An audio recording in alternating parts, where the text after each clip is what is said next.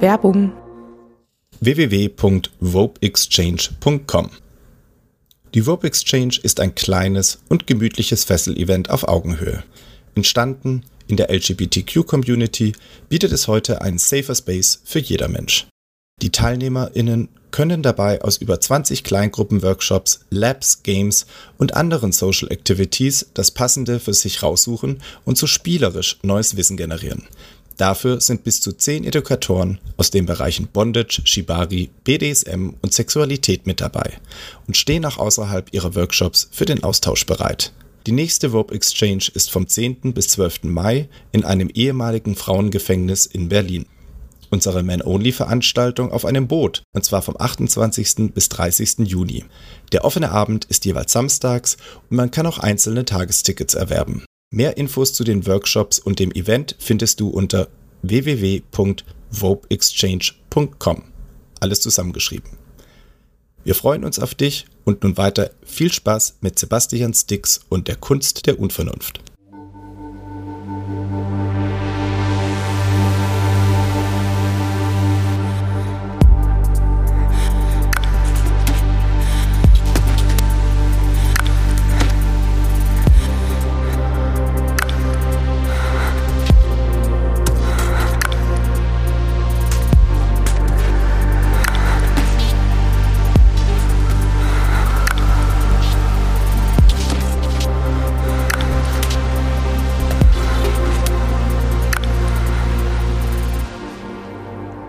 Hallo und herzlich willkommen zur Kunst und Vernunft, dem Podcast, in dem Menschen über BDSM sprechen und wie sie das persönlich erleben.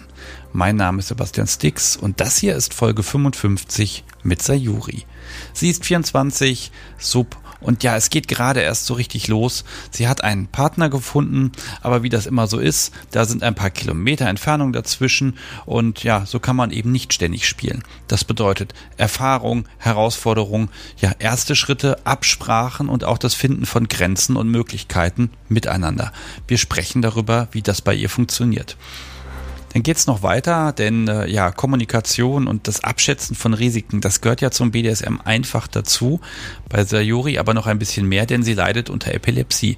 Und das bedeutet, BDSM ist nicht unmöglich, aber ja, es gibt ein paar Grenzen und Warnsignale und eben auch Strategien, wie sie damit umgehen kann und wie sie dann eben BDSM damit vereinbaren kann. Wie genau das aussieht, erklärt sie dann im zweiten Teil dieser Folge. Ja, und gleich geht's los, aber eine Sache habe ich natürlich noch. Alles, was um den Podcast herum passiert, das erfahrt ihr ja immer in den Live-Folgen, die es so zwei bis dreimal im Monat am Donnerstagabend gibt. Alternativ, wenn ihr mögt, folgt doch einfach dem Podcast gerne bei Twitter, Telegram oder Instagram. Da gibt es dann die ganzen Updates, neue Folgen, was sind so die Themen und eben auch diese kleinen Nebensachen, die zwischen den Aufnahmen mal passieren. Die erwähne ich da auch ganz gerne mal. Ja, und jetzt geht's los mit Folge 55 mit Sayuri.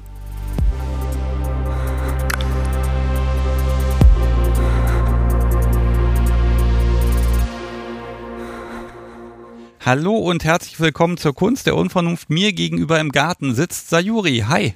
Hallo. Ja, du hast es geschafft, du bist hier, die Bahn hat äh, dich geärgert, jetzt ist gerade hier auf dem Fußballplatz nebendran der Rasenmäher, der versucht uns zu ärgern, aber vielleicht ist er jetzt fertig.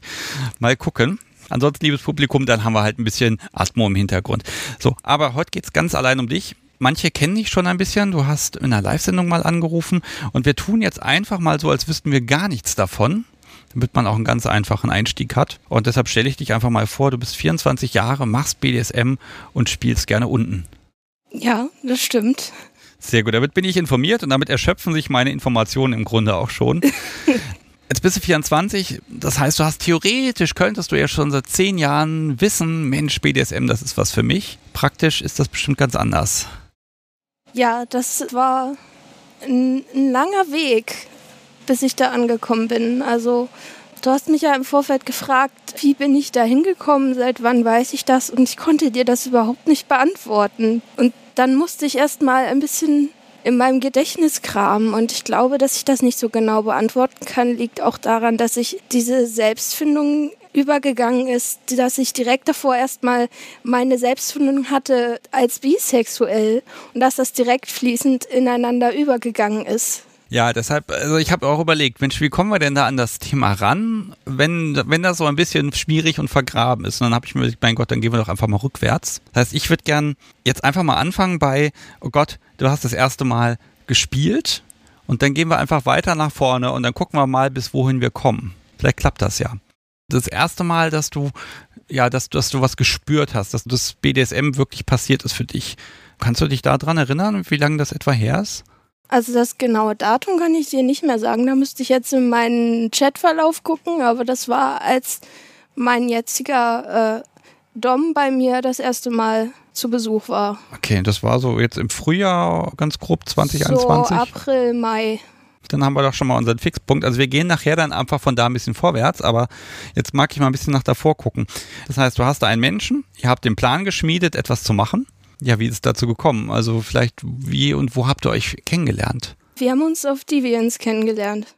Ja, das ist diese berühmte App, ich sag mal Tinder für BDSMer. Gibt es im Moment leider gerade nicht, aber wenn ihr, liebes Publikum, das gerade hört, dann gibt es die vielleicht schon wieder. Das heißt, äh, also man legt da ja ein Profil an und dann swipet man ja einfach rum. Und ihr habt euch beide gegenseitig gematcht. Was stand denn bei dir drin? Das war sehr vage. Da stand, ich könnte jetzt nachgucken, aber sinngemäß stand da halt nur drin, dass ich, dass ich weiß, dass ich unten spiele und was genau ich weiß, äh, was genau ich mag, weiß ich noch nicht und ich suche jemanden, der das mit mir rausfinden möchte. Und ähm, was hatte er bei sich stehen? Das muss ja interessant gewesen sein.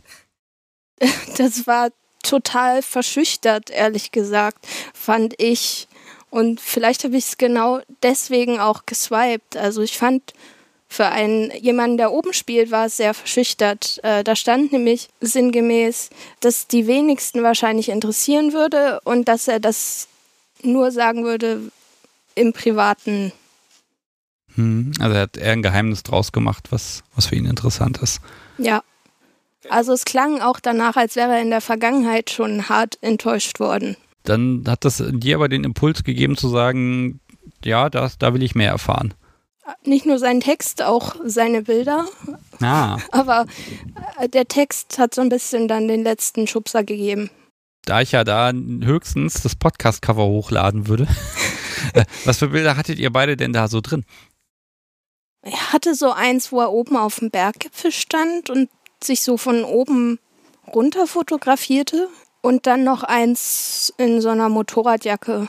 Und ich hatte halt das eine weiß ich gar nicht mehr und das andere war halt so ein, so ein typisches, das hatte ich glaube ich aus meinem, das war richtig brav eigentlich, das hatte ich auch glaube ich aus meinem Louvou-Profil rauskopiert. Weil ich bin eigentlich niemand, der ständig Fotos von sich macht. Ich musste mit dem arbeiten, was ich hatte ich will ja jetzt rückwärts gehen. Jetzt will ich ja irgendwie dann doch wieder vorwärts gehen. Nein, also pass auf, diesen Punkt, den merken wir uns, wie es dann weitergegangen ist.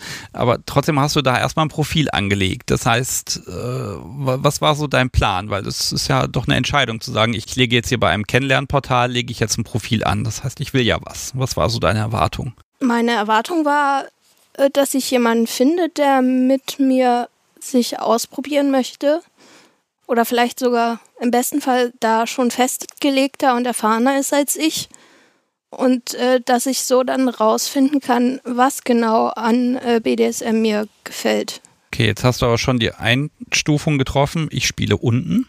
Ja, wo kam denn die? Also ich finde, das ist ja immer eine Entscheidung zu sagen, ne? Oben, unten, was, was, was könnte ich denn gut finden? Man könnte ja auch sagen, ich weiß es nicht, dann kreuze ich erstmal Switch an.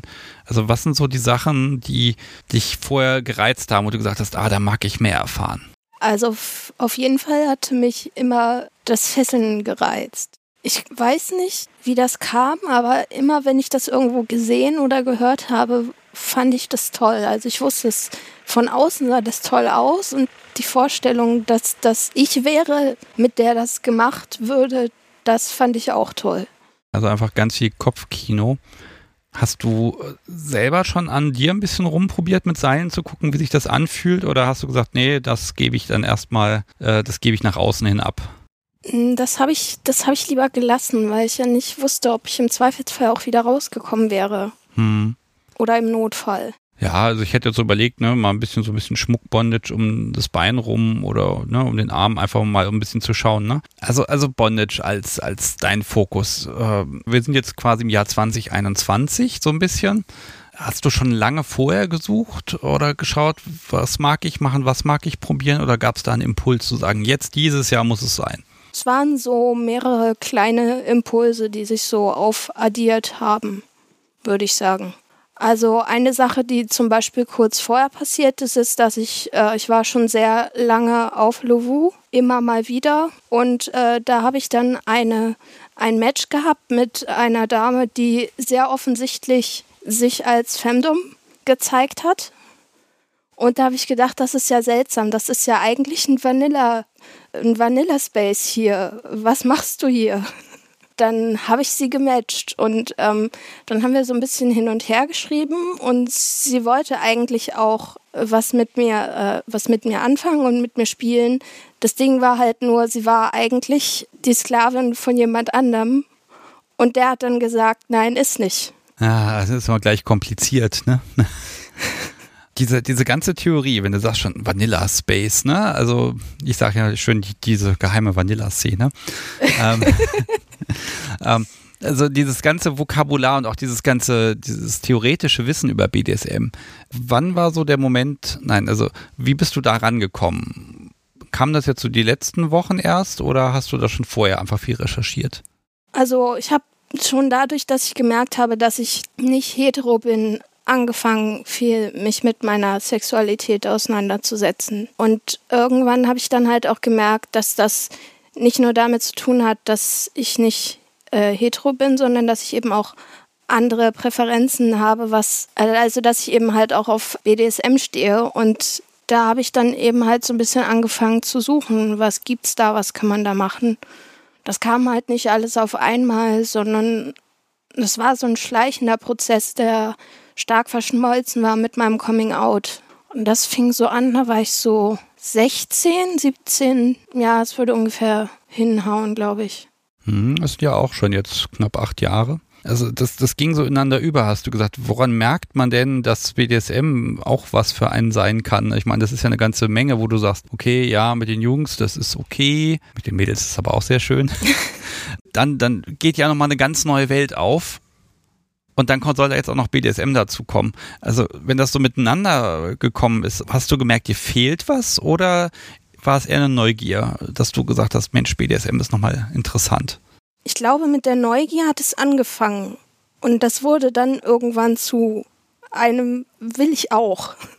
Was hat dich so lange davon abgehalten? Am Anfang also am Anfang des Coming Outs, da war das ja noch gar nicht da. Es hat sich dann irgendwann dazu gesellt, so zwei, drei Jahre später. Und was mich halt auch davon abgehalten hat, war, dass ich halt auch erstmal für mein inneres Coming Out sehr lange gebraucht habe, weil ich aus einer katholischen Familie komme und weil ich, weil ich halt einfach auch schrecklich, schreckliche Angst davor hatte. Und dann das noch oben drauf zu setzen, war halt wahrscheinlich noch mal eine mentale Hürde mehr, nehme ich an. Also auch wenn sich der Podcast natürlich jetzt so ein bisschen auf BDSM konzentrieren soll, aber gerade so, so ein Coming Out dann vor der Familie und dann auch noch recht konservatives Elternhaus. Darf ich fragen, wie ist es gelaufen? Meine Eltern sind da eigentlich recht cool geblieben. Ich erinnere mich da noch, ich bin mit Pudding in den Beinen nach Hause gekommen. Also ich kam von einer Freundin und habe gesagt, Übrigens kann sein, dass ich heute Nacht bei dir pennen muss. Und dann bin ich zu meinen Eltern, äh, ich muss euch was sagen. Und die waren so, du bist durchs Abitur gefallen. Oder keine Ahnung, du, du hast jemanden umgebracht oder so. Keine Ahnung.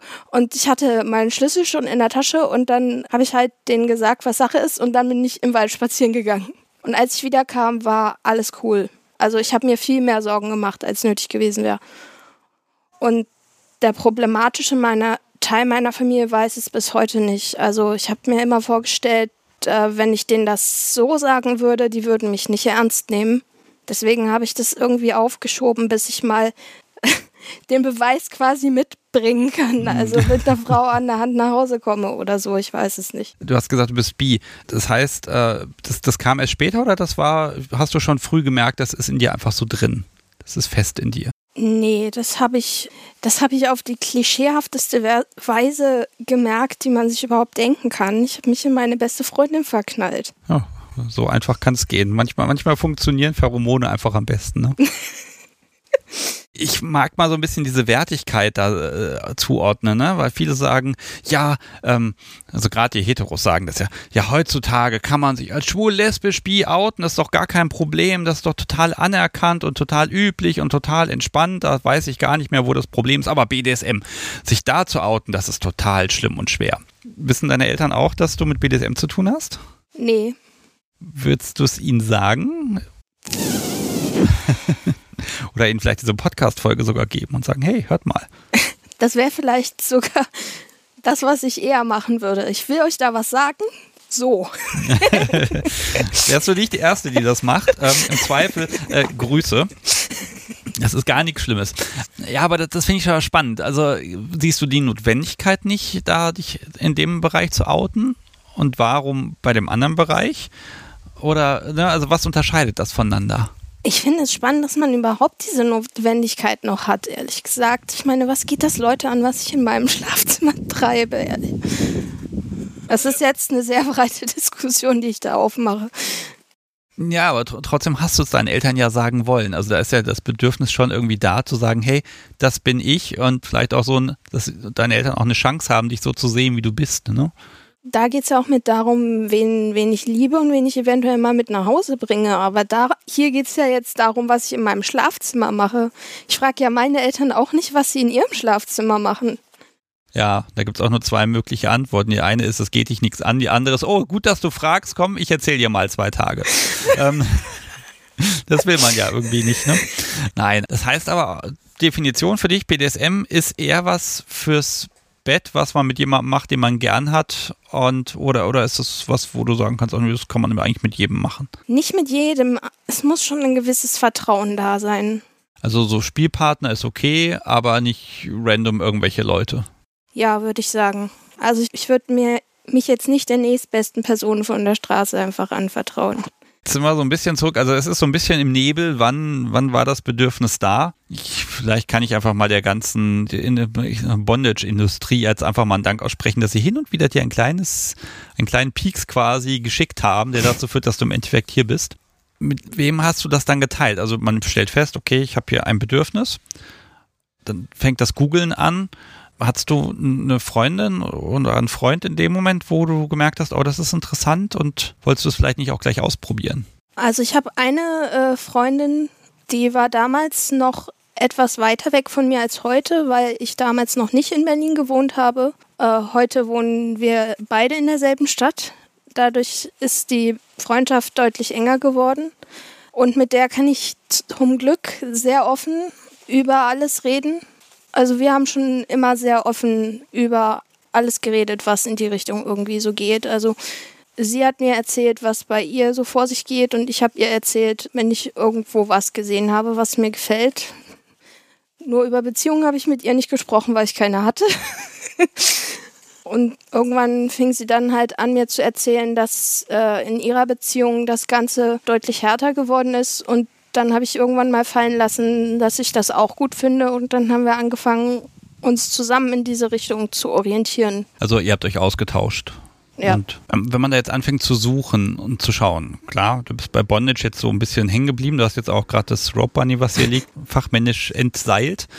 Wo hast du gemerkt, okay, ich meine, es prasseln ja dann tausend Möglichkeiten aufeinander. Ein Dom-Sub und dann dieses, das ganze Machtverhältnis, dann gibt's DS, dann gibt's Spanking, dann gibt's Bondage. Nadeln, Wachs, ich weiß nicht was und tausend Sachen an Zubehör, die man haben und brauchen soll. Hast, wie hast du dir da Überblick verschafft? Ähm, also eine, äh, eine Sache, die mir im Gedächtnis geblieben ist von ganz am Anfang, ist eine Doku von einem Funkkanal, der heißt Die Frage. Ähm, der hat eine Reihe gemacht über Fetische und die erste Folge darum ging um DS und äh, Bondage. Und die habe ich mir damals immer wieder angeguckt. Das fing so an, als ich gerade immer tiefer in, in diesen Kaninchenbau kroch. Ja, ich, ich habe da auch mal ein bisschen reingeguckt. Ich werde mal gucken, ob ich das finde und in den Show Notes natürlich verlinke, weil Funk macht das, ja, die machen sehr schöne Beiträge, muss ich ja neidlos anerkennen, sogar mit Bild. Ähm, und ähm, was hat dich da angesprochen? Also ein Bild habe ich noch im Kopf, da, ist der, äh, da sind die in dieser Turnhalle beim, beim Fesselstammtisch und Die, äh, der Reporter fragt die eine, die komplett eingeschnürt ist, wie sie sich fühlt und sie sagt, das könnte ihr überhaupt nicht besser gehen. Sie fühlt sich, als hätte sie eine ganze Tafel Schokolade gegessen und sie könnte den ganzen Abend da so liegen bleiben.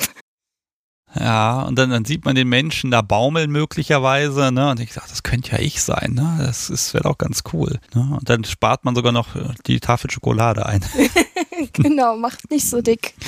Jetzt gehen wir wieder so ein bisschen vorwärts. Sind ja doch ein paar Jahre vergangen. Ähm, Sehnsucht in der Zwischenzeit? Also, also wie weit war das Kopfkino für dich? Und warum war das nicht so schnell greifbar? Weil so ein Stammtisch ist ja im Zweifel schnell gegoogelt und dann geht man hin. Also was hat dich gebremst? Dass ich einfach ein sehr schüchterner Mensch bin. Ich brauche mal sehr lange, bis ich mich in neue Gruppen begebe. Also ich habe mir in, zum Beispiel, als ich nach Berlin gezogen bin, musste ich sportmäßig irgendwas Neues finden und dann hat die Mannschaft, in der ich jetzt spiele, hat am Campus geflyert und ich wusste sofort, boah, das ist ja geil, das wollte ich schon immer mal machen. Und ich habe aber irgendwie zwei Monate gebraucht, bis ich endlich mal die Eier gefunden hatte, da hinzugehen. Du sitzt jetzt heute hier, also von daher. Äh ja, du bist ja aber auch nur eine Person. Ach so, ah, ja, ich, ich, genau, wir haben ein Gespräch mit vier Augen und das war's. Ne? Nein, ich, ich finde ich find das tatsächlich mutig. Ich sage ja immer, ich würde diesen Podcast nicht mitmachen. so, dann springe ich jetzt mal nach vorne zu Deviants App und dann wurde geswiped und dann sagt die App Match und das heißt, der Chat geht auf und ihr könnt da anfangen zu schreiben. Ja, wie fing das an? Also, was, was, tauscht man sich so aus? Hey, ja, ich will was machen, du willst was machen, los, lass uns treffen, morgen, los geht's. So könnte ich mir das jetzt vorstellen. Ich vermute, es ist nicht ganz so einfach. Wie hat sich das entwickelt? Nee, ganz so einfach war es nicht, weil wir schon mal nicht in derselben Stadt wohnen und Pandemie ist. Ich wohne in Berlin, er wohnt in Dresden. Okay, also so zwei Stunden ist man unterwegs, ne? Ja, schon. Okay, ja gut, aber das ist ja ein schöner Grund, sich vorher sehr in Ruhe auszutauschen. Es war euch beiden ja klar, ihr, ihr möchtet was, ihr möchtet auch was ausprobieren. Wie seid ihr da gesprächsmäßig aufeinander zugegangen? Es war irgendwie sehr seltsam, weil wir irgendwie ganz unterschiedliche Dinge wollten, aber wir waren uns menschlich sehr sympathisch und darum haben wir irgendwie dann doch beschlossen, es zu versuchen. Okay, also da musstest du ja schon formulieren, was du möchtest und er ja auch. Was, was habt ihr denn so formuliert und wo hat es einfach so, ich sag mal, auf dem Papier nicht gepasst? Also er wollte sehr viel DS und 24-7 haben und das waren so Dinge, wo ich, wo ich vorher nicht drüber nachgedacht hatte und in dem Moment wusste, das wird schwer und ab einem bestimmten Punkt ist dann Ende für mich. Und ich wollte eben, ich hatte eher an sowas gedacht, dass äh, Dom kommt und äh, mich bespielt und dann geht Dom wieder und ich habe meine Ruhe. Oder, oder vielleicht kriege ich nochmal eine Aufgabe per Handy, die ich am Tag so machen muss. Hm. Keine Ahnung, schick mir ein Bild oder äh, mach irgendwas für mich. Ja, okay, das ist, kann ja natürlich nicht weiter auseinander liegen, ne? Also, oh. aber wo habt ihr dann eure Schnittmenge gefunden? Weil dann stellt man ja fest, okay, es passt halt nicht. Ne? Der eine will rund um die Uhr das ganze Kopfkino und sie möchte halt ja bespielt werden. Also wie habt ihr es da geschafft, nicht aufzugeben? Weil normalerweise sortiert man ja relativ schnell aus. Also zum einen eben aufgrund dieser, dieser Sympathie außerhalb des Machtgefälles, würde ich sagen. Und dann eben auf, darauf basieren, dass wir sehr viele Kompromisse machen.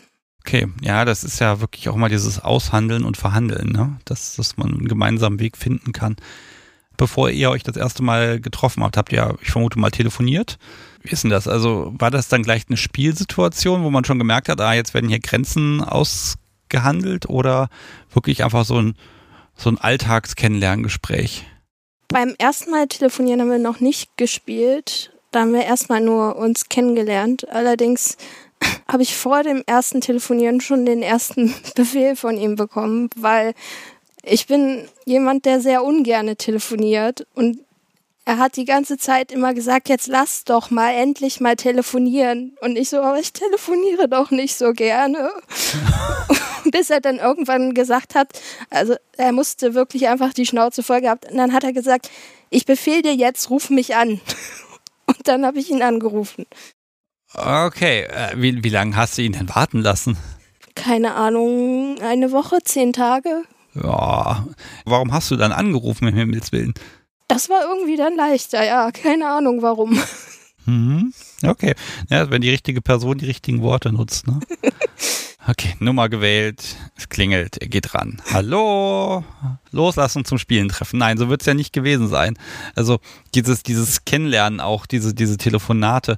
Ähm, ich finde das immer unglaublich schwierig, dann so, so einen Gesprächsstart zu haben, weil im Prinzip kannst du auch nur sagen, so, jetzt habe ich angerufen und nu. Ne? ähm, worüber habt ihr euch ausgetauscht? War das dann doch wieder Spiel oder wirklich erstmal entspannt werden?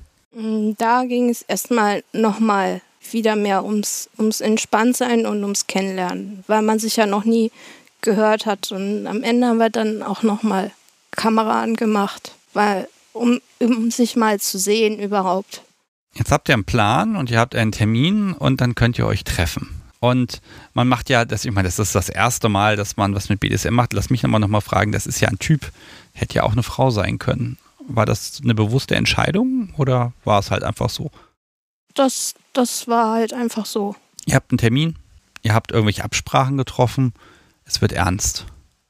Bist du zu ihm gefahren? Kam er zu dir? Er ist zu mir gekommen. Was habt ihr euch vorher überlegt, was ihr, was ihr machen wollt? Also wir hatten dafür sehr wenig Vorstellungen. Also er hatte mir so ein, zwei Aufgaben gestellt, die ich im Voraus erfüllen sollte. Und dann habe ich noch so ein paar Sachen gemacht, die ich sowieso immer mache, wenn Besuch kommt, die ich dann doppelt so gründlich gemacht habe. Keine Ahnung, Bart putzen und so. Und ja, die, die impliziten Aufgaben, die immer mit dranhängen, ne? Ja, genau. Und dann mussten wir uns wirklich sehr viel ausprobieren. Also äh, der Weg von, von der Wohnungstür bis zu meiner Zimmertür, der war eigentlich noch ganz normal, aber sobald dann die Zimmertür zu war und sicher war, dass meine Mitbewohnerin nichts mehr mitkriegt, war dann eigentlich schon das Machtgefälle etabliert. Also ich musste äh, mich hinknien und äh, äh ihn mit, mit äh, Herr ansprechen und ihm die Füße küssen und durfte ihn äh, ihm nicht mehr in die Augen gucken außer wenn er mich anspricht. Und also besonders auf, an dieses Begrüßungsritual musste ich mich erstmal gewöhnen. Hat das Spaß gemacht? Beim ersten Mal nicht. Okay. Das war sehr seltsam. Und beim zweiten Mal auch noch. Also, also warum, warum hast du das denn gemacht? Weil du hättest ja auch sagen können, ja, stopp, stopp, jetzt komm erst mal rein, jetzt trinken wir erstmal einen Kaffee und dann können wir über Dinge reden. Ist ja so ein bisschen wie vom Trecker überfahren, habe ich gerade das Gefühl ich wollte wissen, wie sich das anfühlt. Mhm. Also ich habe die Einstellung, reden kann man über alles und alles, was ich nicht, wo ich nicht direkt das Gefühl habe, halt stopp, das kann man auch ausprobieren. Und wenn es mir dann nicht gefällt, dann macht man es eben nicht nochmal. Also ich habe sehr viel der Zeit überfordert verbracht, weil ich halt diesen Anspruch hatte, er kommt und bespielt mich und dann kam er und äh, wir hatten dieses Begrüßungsritual hinter uns und dann legte er sich auf mein Bett und sagte, unterhalte mich. Und ich war, okay, äh, wie mache ich das? okay, unterhalte mich. Ja, was, was mache? Also ich meine, okay, ich sitze jetzt hier auch im Stuhl und sage auch, unterhalte die Meute, ne? Aber ähm, was macht man dann? Also, du kannst was singen, aber nee. Erstmal habe ich ihn massiert, dann haben wir einen Film geguckt dann habe ich ihn weiter massiert, glaube ich. Und dann habe ich, ihn ein, hab ich ihm eingeblasen. Das ist ja jetzt nicht das, was du dir vorgestellt hast. Er kommt, er bespielt dich und dann, dann ist gut. Was würdest du jetzt so, wenn du jetzt so zurückblickst, das ist ja jetzt ein paar Monate her, was würdest du sagen, war, war ein guter Einstieg? Hast du so gebraucht oder wie, wie hätte es anders laufen können? Es war in dem Sinne richtig, als dass ich halt gemerkt habe, was es bedeutet, wenn äh, Dom was anderes möchte als ich. Und ich habe dann dadurch und später durch die Unterstützung der Community gelernt, ähm, Dom gegenüber Grenzen zu setzen und selber zu sagen, was ich will. Aber ich hätte mir auch gewünscht, dass ich ein bisschen mehr für meine Befriedigung an dem Wochenende gehabt hätte. Okay, da wollte ich jetzt so ein bisschen hinkommen. Also es ist so ein bisschen ähm, ja ins kalte Wasser gesprungen und irgendwie entspricht nicht der Vorstellung. Und vor dem zweiten Treffen hast du ja dann bei mir in der Live-Sendung angerufen und hast ein bisschen erzählt. Und ähm, ja, also du hast ein bisschen erzählt, hm, er möchte Sachen, die ich jetzt weniger mag und wie kann ich mit ihm darüber reden? Und äh, da, da habe ich auch so ein bisschen gemerkt, so, hm, ein bisschen merkwürdig ist das schon. Und dann auch im Chat, da ging es dann gleich los, da schrillen die Alarmglocken und ich weiß nicht was. Also die fanden das auch ganz, ganz dramatisch, sage ich jetzt mal ich konnte ja auch da nicht viel mehr machen, als dir so sagen, okay, guck mal, dass du deinen Standpunkt, dass du den vertreten kannst. Also, dass äh, dieses äh, diesen Konsens aushandeln und erstmal auf eine Ebene kommen und auch Dom gegenüber klar machen, hier, ich bin auch noch da oder das sind meine Bedürfnisse, geh drauf ein, ähm, das war keine Option für dich. Es war mir wahrscheinlich auch nicht so klar, dass ich das, dass ich das so energisch machen muss. Wahrscheinlich ist das so nötig, weil wir so unterschiedlich sind. Wenn wir ähnliche Bedürfnisse hätten, also ähnlichere Bedürfnisse hätten, dann wäre das wahrscheinlich nicht so notwendig. Ja, das ist mal so die Frage, ne? Also selbst die Bedürfnisse ähnlich sind, man muss ja trotzdem drüber reden und, und sich schon positionieren. Ja, konntest du den Schritt gehen und sagen, hier, äh, wir müssen da was machen, sonst funktioniert das mit uns beiden nicht. Und wie hast du das angestellt? Ja, nach und nach habe ich immer mal wieder Grenzen gesetzt. Also es kamen immer mal wieder so Versuche von ihm, ich möchte jetzt dir gerne noch eine Aufgabe stellen und dann musste ich immer wieder sagen, du hör mal, ich bin Vollzeitstudentin und ich habe einen Podcast zu schmeißen und ähm, seit äh, einem Monat habe ich auch noch einen Job und den habe ich mir hart erarbeitet, den möchte ich nicht verlieren und solche Sachen halt. Und am Anfang musste ich das jedes Mal machen, aber seit kurzem zum Glück nicht mehr weil ich einmal bei einem unserem letzten Treffen dann sehr, sehr deutlich geworden bin. Also ich habe den Eindruck, jetzt hat er es wirklich verstanden. Zum Glück. Ja, das ist natürlich immer schwer, ne? Ähm, dieses, ne, eigentlich Top soll empathisch sein und soll im Prinzip wissen, habe ich Zeit, habe ich Langeweile, habe ich gerade Energie, was zu machen oder eben auch gerade nicht, ne? Klar, da muss man ja kommunizieren, geht ja gar nicht anders. Aber was heißt denn deutlich geworden? In dem Moment war es einfach äh, ein, ich habe keine Zeit. Auch mein Tag hat nur 24 Stunden. Hm. Was sind denn die Sachen, wo du sagst, also das würdest du dir wünschen? Das ist das, wo du sagst, das ist eigentlich der, der Punkt, weshalb ich das gerne mache, weshalb es Spaß macht. Also was mir Spaß macht, ist, wenn ich sehe, dass, ähm, dass ich ihn glücklich gemacht habe und zufriedengestellt habe schön wäre es, wenn ich ihn jetzt irgendwie dazu bekomme, dass er auch mal ähm, auch mal von selber ein bisschen guckt, wie er mich äh, befriedigen kann. Okay. Körperlich. So vom Eindruck her muss ich jetzt leider sagen, das klingt alles nicht so richtig nach Spaß. Ne, da, da sind einfach viele Dinge, wo du merkst, ich muss mich behaupten, ich muss gucken, auch, dass ich auch auf meine Kosten komme. Äh, was sind denn so die Dinge, wo du sagst, ja, und deshalb macht es eben doch Spaß und das ist toll und das, das gibt mir was? Ähm, also eine Sache, die wir jetzt äh, vor kurzem angefangen haben, ähm, finde ich, hat ihren ganz, äh, ganz eigenen Reiz auf ihre Weise. Also am Anfang hatte er äh, es gemacht, äh, dass er mir verboten hatte, mich selbst zu befriedigen. Und ähm, da habe ich dann irgendwann, ich glaube, es war auch jetzt, als er dann neulich bei mir war und ich diesen Ausbruch hatte von wegen, du kannst doch nicht immer und so weiter, da habe ich halt auch zu ihm gesagt, ich will ja auch mal auf meine Kosten kommen. Und irgendwann im Nachgang hat er dann zu mir gesagt, wenn du brav bist, dann schicke ich dir ein, ein, ein schönes Foto von mir und dann darfst du, aber du darfst dabei nicht immer kommen und wenn, dann nur so oft, wie ich es dir sage.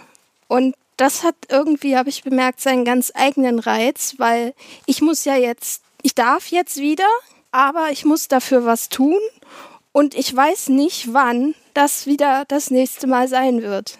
Also doch Regeln und DS. Das wolltest du doch gar nicht. und trotzdem funktioniert das irgendwie im Hirn, ne? Mhm. Mhm. Aber, aber jetzt auch die Zeit davor. Also, wie, wie oft habt ihr euch überhaupt gesehen inzwischen? Lass mich mal überlegen. Viermal? Nee, fünfmal. Also dreimal war er bei mir, einmal war ich bei ihm und einmal waren wir ganz ohne BDSM, da waren wir nicht bei seinen Eltern. Oh, okay, also gleich mit zu den Eltern gekommen, alles klar. Ja, nee, es war noch viel schlimmer. er hat gesagt, du kommst jetzt mal mit zu meinen Eltern. Dann waren da aber nicht nur seine Eltern, sondern auch seine Großeltern und die anderen Großeltern und der große Bruder mit seiner Frau und der kleine Bruder. Und ich war so, hallo, ich bin auch da. Oh Gott, oh Gott, oh Gott, oh Gott. Also, oh, gleich das Schwiegertochter-Vorstellungskomitee, Wahnsinn. Oh, ja, schön. Okay, also das, das ist ja nicht ganz so oft, aber äh, trotzdem, also wenn du jetzt sagst, du beim letzten Mal, da, da hat er diesen neuen Impuls gesetzt, auch davor, was sind so die Sachen, dass du nach jedem Treffen gesagt hast, ja, das ist es, das macht mir Spaß, mehr davon bitte und gleich wieder. Also ja, was, was ist so dieser Punkt, der immer wieder sagt, oh ja, also würdest du den Menschen vielleicht auch ohne BDSM haben wollen? Ja, wenn er das wollte. Aber jetzt habt ihr es ja. Also muss man es ja nicht lassen. Äh, was sind noch so Sachen, wo du sagst, ja, da springe ich total drauf an. Jetzt hast du ja schon Bondage gesagt, ne? Also macht ihr da viel? Die ersten beiden Male haben wir das viel gemacht, ja. Äh, das letzte Mal irgendwie gar nicht. Ich weiß nicht warum. Also es kam irgendwie gar nicht dazu. Es kam nicht mal zur Sprache. Äh, ich weiß nicht, er hat es vergessen.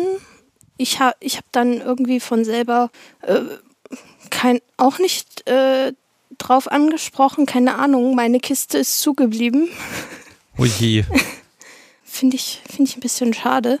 Es ist aber auch äh, so, dass nicht immer unbedingt ich diejenige bin, die gefesselt wird, sondern er mag das auch mal ganz gerne.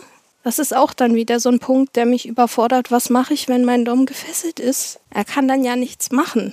Ah, muss er ja nicht, ne? Also im Zweifel lässt ihn liegen und guckst eine Serie. Netflix ist groß. ich stelle mir das so gerade vor, ne? So, so, so ein Studentenzimmer und dann da liegen da überall Seile auf dem Boden und zwischendurch liegen da nochmal Menschen dazwischen und alles ist irgendwie schön und gemütlich und man probiert halt einfach aus. Kann ich mir das so vorstellen? Ja, schon. Weil du ja nun mal vorher ab, vorab diese ganzen Bilder auch im Kopf hattest und ah, Bondage, das ist schön, das fühlt sich vielleicht toll an. Wie war es denn wirklich? Es war sehr viel reduzierter.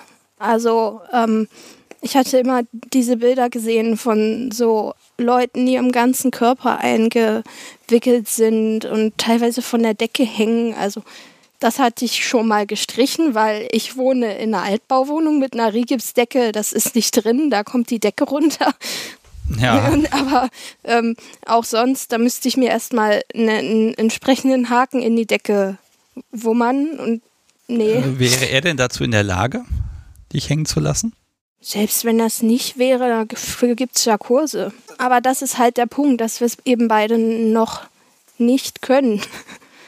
Also wir haben bisher immer nur gegenseitig Hände und Füße gefesselt und das sah auch nie besonders schön aus. Ja, das schön aussehen ist auch gar nicht so wichtig, ne? Sag ich ja immer als alter Bondage-Meister.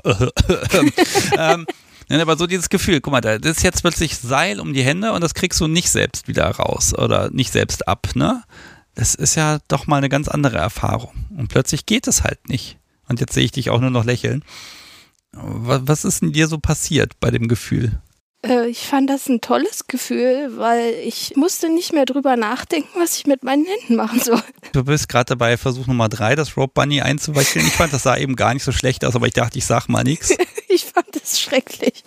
Okay, also da aber ist die Ästhetin. Keine Ahnung, vielleicht, weil wer auch immer das vorher gemacht hat, so viel besser war als ich. Ja, das ist, du hast ja genug Zeit. Einfach probieren, ne? Und dann klappt das schon. Im Zweifel muss ich das Podcast so wie einmal bitten, da was zu machen. So, jetzt rumpelt es hier im Hintergrund. Die Nachbarn renovieren schon wieder irgendwas. Äh, wir lassen uns davon aber nicht abhalten. Ich würde vielleicht nochmal so, so ein bisschen schauen, weil wir sind jetzt quasi schon im Heute angekommen, so mit ihm da jetzt zu spielen. Jetzt hast du einen Partner gefunden, mit dem kannst du da ausprobieren. Es gibt natürlich noch mehr Menschen. Es gibt noch Stammtische und auch bei dir natürlich klar die SMJG auch als, als mögliche Ressource. Corona ist jetzt gerade so auf so einem Stand, dass man es auch mal wieder wagen kann, vor die Tür zu gehen. Magst du ein bisschen ja, dich weiter austauschen mit anderen oder sagst du, ihr beide, ihr probiert jetzt für euch erstmal? Um, ähm, also im Moment sind wir immer für uns, aber ähm, wir haben irgendwie äh, beide so ein bisschen festgestellt, dass wir so ein bisschen Polytendenzen haben. Also wir haben gesagt, bis wir für uns gefestigt sind, lassen wir das bleiben, aber vielleicht ist das ja für die Zukunft mal eine Option. Okay, was, was käme dir da in den Sinn? Vielleicht auch, um sich das, was man in dieser Beziehung nicht bekommt, woanders zu holen. Gibt es da was, wo du sagst, ach ja, das wäre eine schöne Option, das, das könntest du dir gut vorstellen? Ja, also ich wollte ja Also ich würde mich auch gerne mal mit einer Frau ausprobieren. Ja, ich glaube, daran wird es nicht, also an Menschen wird es nicht scheitern, aber dazu ist ja wieder rausgehen angesagt. Oder würdest du dann doch wieder die App nehmen und sagen, ach, das Swipen ist eine gute Idee dafür? Man kann auch beides machen. Wobei ich äh, in der App eigentlich immer nur Männer angezeigt bekomme. Oder habe ich da einfach hetero voreingestellt? Keine Ahnung. Das weiß ich nicht, aber ich bin mir sicher, dass die das auch hinkriegt, da auch Mädels anzuzeigen. Ihr seid ja selber noch erstmal so in der Findungs- und Ausprobierphase. Gibt es Sachen, die du machst, wo du sagst, ah, da habe ich, das mag ich eigentlich nicht so, aber es gehört irgendwie dazu oder er verlangt es und deshalb mache ich das, aber wenn es weg könnte, dann, dann meinetwegen könnte es weg. Also ich finde dieses Bespaßen immer noch sehr anstrengend, muss ich sagen. Ja. Ich verstehe seinen Anspruch dahinter, und das hat sicher auch seine Berechtigung, aber ich bin einfach nicht kreativ genug dafür. Also bespaßen heißt wirklich, er sagt so, jetzt mach mal, mach was Schönes und dann erwartet ja. er von dir Dinge. Ja. Also grundsätzlich mag ich jetzt noch mal ein bisschen schauen, äh, so Richtung Community. Wie weit bist du mit anderen Leuten inzwischen vernetzt? Weil BDSM bringt das ja so ein bisschen mit sich, dass man sich austauschen möchte. Ich bin ja nach dem Anruf äh, in, in die Telegram-Gruppe eingestiegen da äh, schrei aktiv schreiben bin ich, tue ich da eher selten, aber ich lese da immer mal wieder mit. Es, es ist nur sehr viel mehr los, als man wirklich, als dass man da wirklich alles lesen könnte. Und äh, ich war auch ein paar Mal äh, bei, dem, bei dem Stammtisch, der damit angegliedert ist. Äh, zwei oder dreimal per Zoom. Mhm. Äh, wenn, ich, wenn ich mitgekriegt habe, dass der ist, weil manchmal habe ich es auch verpasst und wenn mich dann das Thema interessiert hat. Und jetzt, jetzt siehst du da, jetzt siehst du auch Leute, mit denen du direkt sprechen kannst. Ich meine, manchmal wird ja bei Community-Kontakt, das war bei mir selber auch so, ich bin dann auf Stammtische gegangen und dann wird erstmal mein ganzes BDSM-Weltbild, ich dachte, ich hätte mich vorher informiert. Also bei mir wurde erstmal alles auf links gedreht. Dann gab es plötzlich so Dinge wie Verantwortung und was man nicht alles äh, beachten kann und tut und was man jetzt eher mal nicht tut und dann tausend Dinge, die man doch machen kann, die ich vorher als, als quasi Tabu äh, einsortiert hätte. Also inwieweit hat sich das bei dir gewandelt? Von den Praktiken her hat sich eigentlich gar nicht so viel getan. Was sich gewandelt hat, ist mein Bild von den Leuten, die das praktizieren. Oh, okay. Was, wie, wie sahen die denn vorher aus? Wie, wie, wie war dein Weltbild? Äh, ich weiß nicht warum, aber die waren irgendwie alle äh, zwischen 20 und 30 und äh, alle schlank und ähm, äh, also alle, alle so Model mäßig. Keine Ahnung. Das, das tut mir jetzt leid für alle da draußen, die zuhören und keine Modelfigur haben. Aber. Ja, Bilder schön, einfach alles, ne? ja. Ja, also kann ich auch immer nur wiederholen. Ganz normale Leute, einfach so eine Mischung, ne? Ja. Wenn ich in ein Restaurant gehe, da sitzen irgendwelche Leute, die könnten auch alle, das könnte auch ein Stammtisch sein, die würden nicht anders aussehen. Vielleicht mit mehr Metall um den Hals. Oh, apropos, jetzt muss ich doch mal gucken. Also ich sehe jetzt kein Halsreif oder Halsband oder sowas ähm, bei dir. Solche Symbolsachen, gibt es da was? Markierung? Ich habe ein Halsband, aber ich darf damit nicht rausgehen. Ich bin tatsächlich mal, weil ich so an dieses Halsband gewöhnt bin, weil im Lockdown geht man ja nicht so viel raus. Und ich habe es ja im Lockdown bekommen. Bin ich mal einfach, weil ich so daran gewöhnt war, dass das immer da ist, bin ich mit diesem Halsband einkaufen gegangen. Es hat auch niemand gesehen und ich habe auch nicht gemerkt, dass niemand, dass jemand geguckt hätte. Sonst wäre es mir vielleicht aufgefallen, dass ich das noch um hatte. Ich habe es erst gemerkt, als ich vollgepackt mit allem Möglichen wieder zu Hause war und dann vor dem Spiegel stand, oh, Halsband. Und dann musste ich ihm abends beichten, du, ich war mit Halsband im Edeka. Und äh, dann sagte er, äh, hat jemand was gesagt? Ich sagte, nee. Hat jemand geguckt? Ich sagte auch nee. Äh, sagte er, okay, dann diesmal keine Strafe, aber nächstes Mal ist nicht so cool, mach nicht nochmal. Okay. Das finde ich ja spannend, weil eigentlich ist das ja ganz ehrlich, also gerade Joker sind ja gerade äh, durchaus beliebt und ich weiß, dass da wirklich, mein Gott, da werden Teile um den Hals getragen. Das also wird sich manch BDSMer nicht trauen und das ist halt einfach gerade Mode. Oder vielleicht ist es auch schon wieder vorbei, ich weiß es nicht. Hat er da Ängste, dass, dass jemand erkennen könnte, dass BDSM für dich eine Rolle spielt? Ich glaube, er hat eher Ängste, dass jemand erkennen könnte, dass er derjenige ist, welcher. was ich ehrlich gesagt nicht nach. Ich respektiere das, aber ich kann es nicht nachvollziehen, ehrlich gesagt. Also zumal ja ich diejenige bin, die mit dem Ding rumläuft. Und dann wohne ich auch noch in Berlin, also wo an jeder Ecke irgendwo ein bunter Hund steht. Ich weiß nicht, da steht ein Straßenmusikant, 20 Meter weiter steht ein schwules Pärchen und nochmal 20 Meter weiter äh, läuft ein Nudist rum. Also da kräht eigentlich kein Harm danach. Und wie du auch gesagt hast, die Dinger tragen ja inzwischen auch nicht nur BDSMer. Also ich habe ich hab so ein bisschen das Gefühl, dass, also, dass er da eher so sagt, ah, das ist was fürs Schlafzimmer und du würdest es aber durchaus weiter nach außen tragen, wenn du dürftest. Ich glaube, bei meinen Eltern würde ich das Halsband nicht tragen, solange ich nicht so weit bin, denen das zu sagen. Aber ansonsten würde ich damit auch, bin ich auch fein damit, damit rumzulaufen. Ja, ist natürlich dann gut, dass du sagst, okay, ich, ich respektiere das so für ihn und ähm, ne, wobei, gut, also ich würde natürlich immer schummeln, das ist ja klar, ne, das muss ich ja immer sagen. Also deshalb wäre ich auch ganz schlechtes Subi. Sagst du, solange bis du mal das Subi bist. Experimente haben gezeigt, dass das nicht funktioniert. ich glaube, ich bin ein Saboteur. Lass mich mal das Thema so ein bisschen komplett wechseln. Du hast nämlich noch ein Thema mitgebracht und das heißt Epilepsie. Du bist Epileptikerin und das heißt, du musst auf ein paar Sachen achten und da ist BDSM ja vielleicht eine ganz schlechte Idee, zumindest wurde mir das hier wieder gesagt. Das dürfen man alles auf gar keinen Fall machen, am besten überhaupt nicht leben und das geht überhaupt nicht. Ähm, und Videospiele darf man auch nicht spielen und ich weiß nicht was alles.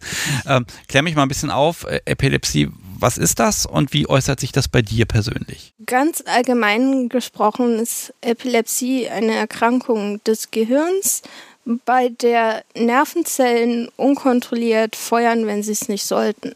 Und das, je nachdem, wo das sitzt und wie weit sich das ausbreitet, kann sich das ganz unterschiedlich zeigen. Es kann halt einfach sein, dass einer da sitzt und in die Leere guckt für drei Sekunden und du denkst, der denkt halt gerade so ein bisschen für sich und dann ist er wieder da und dann ist vorbei. Kann aber auch sein, dass er so äh, vom Stuhl fällt und Schaum vom Mund hat und krampft. Und äh, das ist halt das, was man kennt, so generalisierte Anfälle. Okay, und wie äußert sich das bei dir? Gibt es diese Anfälle? Ich habe eigentlich alle Anfallsarten schon durch. Oh. Also früher hatte ich die generalisierten, die waren immer sehr heftig. Was passiert mit, da? Also das beginnt halt im Kleinhirn mit diesen, äh, mit diesen Entladungen und dann breitet sich diese Anfallsaktivität auf das ganze Gehirn aus. Ja, also was, was würde ich jetzt, wenn dir das jetzt passieren würde, was würde ich davon mitkriegen? Ähm, also erstmal würde ich eine Aura bekommen. Die habe ich, äh, die haben nicht alle Epileptiker, es ist wie ein Vorgefühl. Ja. Ich weiß nicht, vielleicht hast du auch schon mal was von Migräneauren gehört. Manche Migränepatienten haben ja auch Auren, aber nicht alle. Bei Epileptikern ist es genauso, manche haben Auren, manche haben sie nicht. Ist blöd, weil man manchmal Auren ohne Anfall hat. Aber ist gut, weil man dann weiß, wann der Anfall kommt. Dann kann man vom Fahrrad steigen, von der Straße weggehen, was auch immer. Und das äußert sich bei mir in so einer Art äh, veränderter Wahrnehmung. Also ich, ich, ich sage da immer zu meinem Arzt, die Welt verrutscht. Also alles fühlt sich so ein bisschen anders an. Klingt ein bisschen anders, sieht ein bisschen anders aus. Aber ich kann es immer noch einordnen und dann verrutscht es immer weiter und rutscht so in den Anfall rein. Ja, also du bist nicht ansprechbar. Zum Beispiel, ich sage, ich will jetzt ein bisschen raus, oh, Muskelkrämpfe und solche Geschichten. Ne? Das, also das, was ich vielleicht schon mal, was man im Fernsehen schon mal gesehen hat, da liegt dann jemand am Boden und, und ja, alles ist, alle Muskeln sind völlig verkrampft und äh, wilde Bewegungen. Sowas betrifft dich auch? Ja, früher hatte ich sowas richtig mit Ohnmacht und übel Krampfen und äh, Kotzen und so mittlerweile bin ich sehr gut eingestellt und wenn ich Anfälle habe, dann nur, äh, wenn ich meine Dosis an Tabletten vergesse.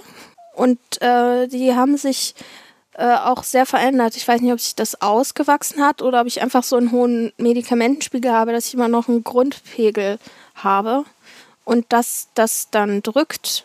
Jedenfalls sind die Anfälle sehr viel milder geworden. Also ich bin immer noch nicht ansprechbar und kurz weg, aber und ich falle auch noch, aber ich kotze nicht mehr und ich habe auch nur noch sehr milde Zuckungen. Okay, so, jetzt ähm, nehme ich aber wieder die Kurve zum BDSM. Das ist natürlich für Top ganz schön schwierig, wenn jemand sagt, pass auf, da gibt es ein Risiko, ne, das musst du ja auch eingehen. Was sind Sachen, wo du sagst, nee, die kann ich auf gar keinen Fall machen, weil die könnten vielleicht einen Anfall auslösen oder begünstigen? Was mich in meinen Gedanken immer gelockt hat, war ja so, so Breathplay. Aber das ist ja zum einen etwas, was man erst machen sollte, wenn man sehr, sehr viel Erfahrung hat. Und zum anderen bei mir sowieso nicht, weil keine Ahnung, was dann in meinem Kopf für Gewitter losgehen würde. Da würde ich mich niemals ran wagen. Jetzt gehe ich nochmal so ein bisschen zum Bondage rüber, ne? wenn man da festgemacht ist. Ist ja, sag mal, ich als Laie würde jetzt sagen, ha, das ist ja vielleicht gar nicht so blöd, dann kann man immerhin nicht so, ich sag mal, nicht um sich hauen oder so. Also ist das eher gefährlich oder ist das eher etwas, was die Sache ja, ein, fast schon ein Hilfsmittel ist? Also merkst, ich bin absoluter Laie. Hilf mir mal. Also, wie, wie schätzt du das ein? Wo sagst du, ah, das ist ein Risiko oder vielleicht auch gar nicht so schlecht? Also, ich würde sagen, es kommt darauf an, wie die Knoten gebunden sind. Also, ähm, du verstehst da jetzt mehr von Knoten als ich, aber wenn die Knoten so sind, dass man sich äh, unter bestimmten Umständen da rausfinden kann, dann ist es nicht so schlimm. Aber wenn die Knoten so sind, dass man sich immer mehr reinzurrt, wenn man willkürlich dran zieht, dann ist es gefährlich, weil unter Anfällen die Reflexe ausgesetzt sind.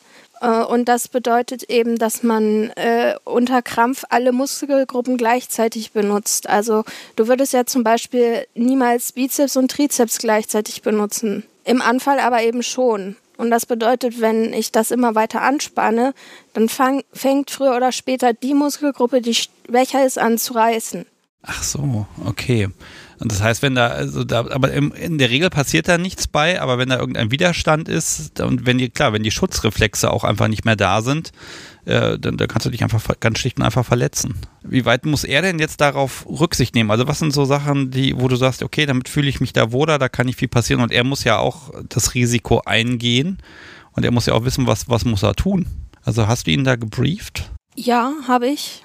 Aber ähm, da wir jetzt so Ganzkörperfesselung noch nicht gemacht haben, habe ich ihn in dem Hinblick auch noch nicht äh, gebrieft. Das werde ich dann machen, wenn wir dann den Schritt tun werden. Ja, dann nutze ich jetzt mal hier die Gelegenheit. Also wir stellen uns mal vor, nehmen wir mal an, so, so einen Fesselstammtisch. Du findest jemanden, der sagt, oh, ich würde dich jetzt hier mal zusammenschnüren und ein bisschen hängen lassen. Ne? Was würdest du dem Menschen vorher sagen, ähm, worauf er achten muss und was, was er tun oder nicht tun kann? Äh, äh also ich würde ihm sagen, äh, dass ich Epilepsie habe und dass es bestimmte Stichworte gibt, wenn ich die sage, äh, dass ich dann einen Anfall habe, weil dann bin ich auch nicht mehr sensibel für irgendwie äh, Codeword oder Safe Word, sondern das sind gewisse Reflexe, die ich von klein auf gelernt habe, das zu sagen, wenn ich einen Anfall habe, weil mehr ist dann nicht mehr drin, weil die Sprachsteuerung nach und nach mit in den Anfall gezogen wird. Wenn er das von mir hört, dann müssen die Knoten weg. Also, dass er die Knoten so macht, dass ich entweder die von selber von innen aufziehen kann oder dass er sie mit einem Zug aufkriegt. Oder zwei. Okay, also das heißt aber wirklich so, so, so eine Fixierung, aus der du nicht rauskommst, beziehungsweise wo auch erst mal eine Viertelstunde dich rausknoten müsste, das ist nicht drin, ne? Nee. Es kann ja was sein, wo dann die Arme noch eingewickelt sind, aber etwas, äh, wo alles so extrem verknotet ist, dass die äh, Gliedmaßen erstmal 15 Minuten aneinander geknotet sind, das geht nicht. Aber man kann ja zum Beispiel Arm für Arm verknoten und dann hinterher alles zusammenknoten. Ja, aber du musst halt das Vertrauen haben. Im Zweifel, ganz ehrlich, wird auch nicht auseinandergeknotet. Im Zweifel wird da die Schere genommen oder das Sicherheitsmesser und dann äh, wird das Seil einfach gekappt.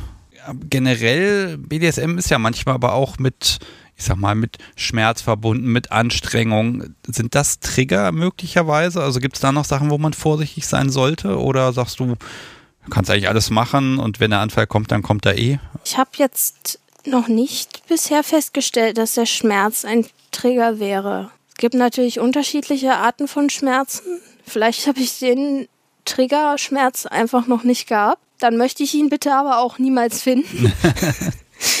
Was manchmal noch gut funktioniert, sind bestimmte Konzentrationsübungen unter der Aura. Also wenn die Aura noch nicht sehr fortgeschritten ist, kann ich das manchmal noch zurückbremsen, aber das funktioniert nicht immer. Das kommt sehr auf die Tagesform an. Und das Risiko dann in der Fesselung zu bleiben, sollte man eigentlich auch nicht eingehen. Ist das schon mal passiert, wenn ihr gespielt habt, dass die Aura kam? Ja, einmal. Aber da konnte ich tatsächlich gegenarbeiten. Das hat er nicht mal mitbekommen. Hm. Also ich stelle mir jetzt mal aus Sicht von Top auch vor, ne? Plötzlich, ne, eventuell kommt da noch ein, ein Codewort ähm, in irgendeiner Form und dann heißt es, gilt es zu reagieren. Also ich würde einen Riesenschreck kriegen, um Gottes Willen, was mache ich jetzt? Also ich habe ein Notfallmedikament, das den Krampf sehr schnell unterbricht. Das sollte man aber eigentlich nur geben, wenn der Krampf zu lange dauert, weil das nicht nur einen enorm dicken Kopf macht, beziehungsweise den dicken Kopf noch dicker macht. ähm, und ich schlafe danach auch sehr lang und bin auch auf dem Weg ins Bett eigentlich nicht zu gebrauchen. Man muss mich quasi ins Bett tragen. Und äh, wenn der Anfall sehr lange dauert, sollte man eigentlich auch einen Krankenwagen rufen, damit der Anfall nicht in den Status abgleitet. Aber das ist was zum Glück sehr selten passiert und was mir noch nie passiert ist. Was, was ist denn lang? Also mm. eine Minute, eher fünf? Fünf, fünf Minuten. Fünf, okay. sechs Minuten. Okay. Oder wenn ein zweiter Anfall kommt, bevor der erste überhaupt erstmal verdaut worden ist. Weil das sind dann lebensbedrohliche Situationen. Und man sollte aufpassen, dass da, wo gekrampft wird, nichts rumliegt, wo man sich dran verletzen kann. Also dich am besten nicht dann währenddessen auf den Stuhl neben der Glasvitrine setzen. Ähm, nee, an die Erde. Okay. Oder aufs Bett und aufpassen, dass man nicht vom Bett fällt. Ja. Und du kriegst davon aber nichts mit. Nein, in der Regel nicht. Und dafür bin ich auch sehr dankbar. Also ich hatte mal beim, äh, beim Sport eine, eine Hyperventilationsattacke und da war ich wach. Und hinterher habe ich gedacht, das war halt voll die Hölle. Mein Körper machte überhaupt nicht das, was ich will. Ich habe einfach nur da gesessen und versucht, meinen Körper wieder unter Kontrolle zu kriegen. Und das hat die Panik immer noch weiter verschlimmert. Und hinterher war ich einfach wirklich dankbar, dass ich unterm Krampf weg bin. Sonst würde wahrscheinlich der Krampf auch immer schlimmer, weil ich da auch immer wieder denken würde, mach jetzt endlich mal wieder normal. Das ist jetzt natürlich ein Paket, was mitbringst. Als du ihm davon erzählt hast, was hat er denn dazu gesagt? Nicht viel eigentlich hat er von gehört, hat er auch schon mal gesehen und dass wir da uns zusammen rantasten und dass wir das schon hinkriegen. Ja, also ich, ich kenne jetzt außer dir noch einen Menschen, äh, eine Frau, die, die auch, äh, soweit ich das zumindest weiß, an Epilepsie leidet. Die macht, soweit ich das weiß, so ziemlich alles. Also ich wüsste jetzt keine Praktik, die sie jetzt nicht macht und ausprobiert. Nur den Alkohol, den lässt sie halt komplett weg äh, Grüße mal hier an die Nachbarschaft. Da habe ich dann auch so gedacht, hm, okay, also es gibt äh, das eine Bild, was ich habe, ist halt hier in Film, Funk und Fernsehen und das ist alles ganz dramatisch und im Prinzip soll man ganz viel nicht machen und dann bin ich natürlich auch groß geworden mit diversen Videospielen, die am Anfang erstmal eine Epilepsie-Warnung eingeblendet haben. Wahrscheinlich sind das nochmal ganz, ist das nochmal ein ganz anderes Bild. Es lässt sich offenbar gut kombinieren. Also BDSM und Epilepsie. Doch, also es gibt es gibt sehr viel, was man machen kann. Man kann auch mit Epilepsie Videospiele spielen, übrigens. ja, Entschuldigung, Weil, aber es war äh, immer die Epilepsie-Warnung auf jeder Verpackung. Sie stand überall. Ja, das ist ja ganz dramatisch. Es gibt äh, halt einfach so viele epileptische Krankheitsbilder, wie es Epileptiker gibt. Okay. Wenn, wenn das jetzt hier jemand hört und sagt, ja, ich hatte auch schon mal so einen Anfall, ich bin auch Epileptiker Oh, und deshalb BDSM, also ich höre mir den Podcast ja gerne an, aber mehr mag ich da nicht machen. Das ist viel zu risikobehaftet. Ich hätte ja jetzt gesagt, da könnte man ja einfach mal mit dem Arzt sprechen. Was würde der denn dazu sagen? Zu BDSM? Ja. Also ich glaube, das meiste würde sie mir noch durchgehen lassen. Ich glaube, beim Bondage wäre sie ziemlich sauer. Okay. Hm, ja, kann man, man kann sich seinen Kink ja nicht aussuchen, ne? Also, also da, da weißt du aber auch schon, dass, da würde sie sagen, nee, mach das nicht, lass das bleiben. Und du machst es ja trotzdem. Ja, irgendwo muss ich ja meinen Spaß herkriegen. Ja. So, dann wollen wir das Thema Epilepsie noch nicht ganz abschließen. Eine Sache habe ich noch, und zwar hast du mir noch gesagt, äh, wir müssen mal über Schlafen und Tagesplanung sprechen. Was hat das denn zu bedeuten? Abgesehen von den Medikamenten ist es halt enorm wichtig für, äh, für so äh, Anfall verhindern und so weiter, dass ich halt auch genug Schlaf bekomme. Also das das habe ich halt von klein auf eingeprügelt bekommen und damals habe ich es gehasst, weil wer geht schon gerne mit dem Sandmännchen ins Bett, ne? Ja. Aber mittlerweile habe ich halt auch verstanden, was, woher das kommt und warum das wichtig ist und äh, versuche mich daran zu halten. Es ist halt aber auch schwer, sich daran zu halten, wenn äh, man eine Beziehung zu jemandem hat, der äh, einen Tagesrhythmus hat, der irgendwann nach Mitternacht aufhört und man selber muss wieder irgendwann, je nach, je nach Wochentag, irgendwann zwischen sieben und neun wieder aufstehen. Also es geht gar nicht um die, um die Zeit des Schlafens, sondern um die Menge. Ja. Hm, wie, wie viel Schlaf brauchst du? Acht Stunden sind schon eigentlich zu wenig. Da stimme ich dir absolut zu. Neun sind besser als acht. das würde wahrscheinlich jeder sagen.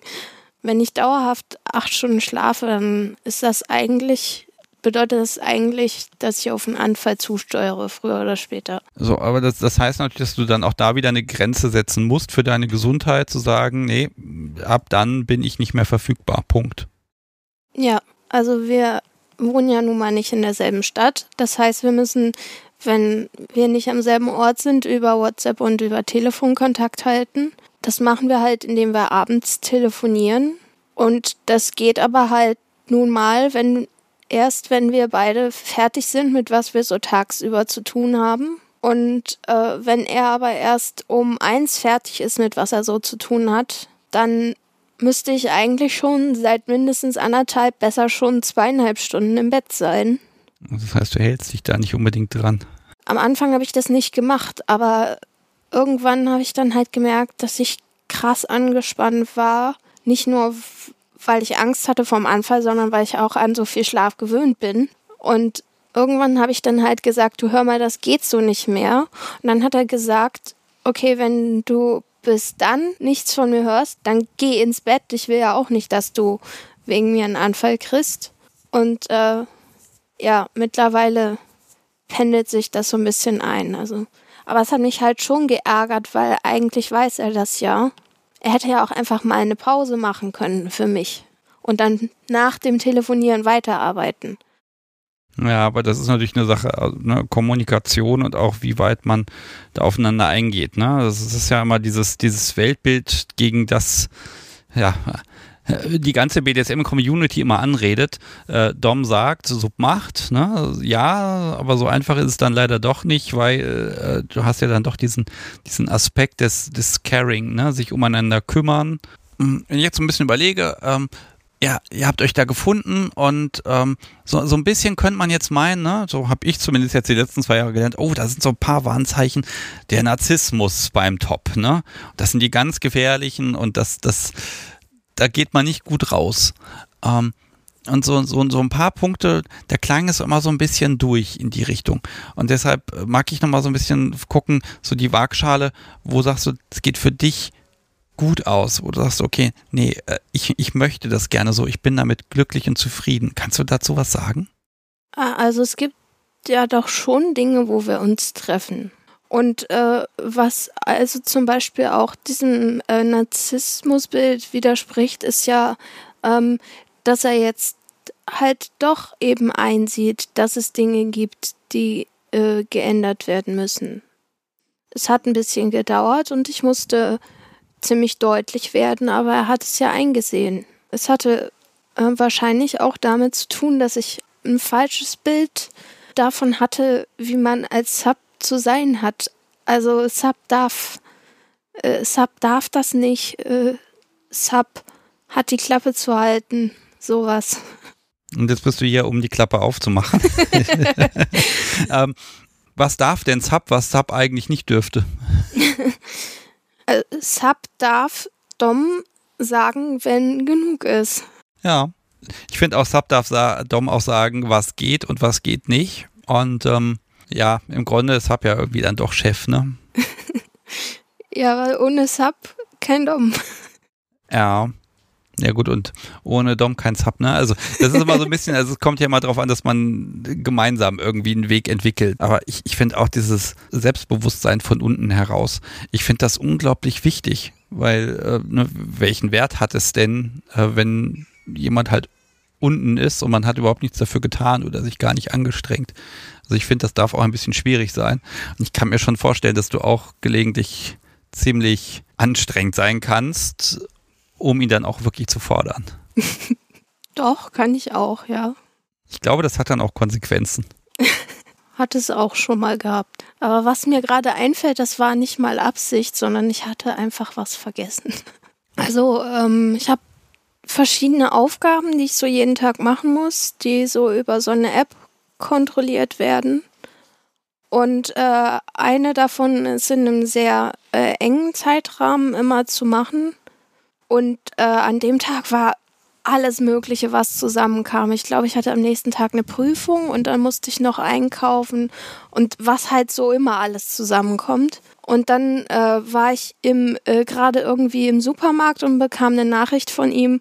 Und in dem Moment fiel mir ein, oh ja, es ist ja schon 13 Uhr, um 12 Uhr hätte es sein müssen. Und schrieb zurück, ja, ich weiß, mein Herr, es tut mir leid, ich habe es vergessen und es liegt da und da und daran und das ist wahrscheinlich keine Entschuldigung, aber es ist eine Erklärung, was soll ich tun. Und dann ähm, gab er mir äh, die Aufgabe, das am nächsten Tag doppelt so, also quasi die Aufgabe doppelt zu machen für den Tag davor und ähm, für den gleichen Tag. Und dann musste ich mir äh, seine, seinen Namen unten auf den Fuß schreiben. Äh, als Erinnerung, dass ich ihn mit Füßen getreten hatte. Okay. Ja, das geht aber schon sehr in Richtung. Okay, aber die, diese Aufgaben, also was sind das für Aufgaben? Die hat er dir auferlegt oder habt ihr die gemeinsam entwickelt? Zum Teil.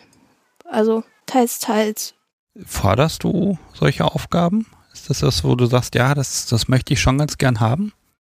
Hm, nein, äh, er hat die gefordert und ich habe immer, in der Regel habe ich immer gesagt, nee, ich habe jetzt schon genug und es hat immer sehr lange gedauert, bis ich dann zugelassen habe, dass dann noch eine dazu kommt. Und so viele, wie es jetzt sind, sind meiner Meinung nach auch genug, weil, wie gesagt, auch mein Tag hat nur 24 Stunden. Zwei davon sind eigentlich auch so ein bisschen für mich. Du merkst, mein, mein Fragezeichen wird immer größer. Mag, magst du erzählen, was für Aufgaben es sich handelt oder vielleicht umschreiben, in welche Richtung das geht? Ähm, also äh, das Klassische ist natürlich auch dabei. Also ich muss ihm morgens Guten Morgen schreiben, über eine gewisse Menge an Wörtern und abends Gute Nacht sagen. Und das ist quasi mein Anmelden und mein Abmelden. Und wenn ich morgens Guten Morgen sage, muss ich ihm ein Bild schicken.